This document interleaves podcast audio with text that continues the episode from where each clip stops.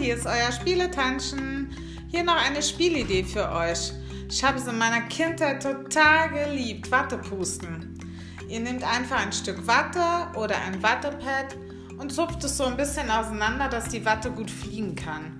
Und dann setzt ihr euch mit allen verteilt an einen Tisch und legt die Watte in die Mitte.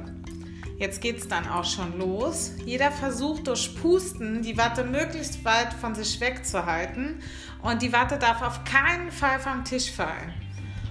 Fällt sie dann doch mal jemand runter, dann kann man sich zum Beispiel im Vorfeld eine lustige Aufgabe überlegen, die derjenige dann machen muss.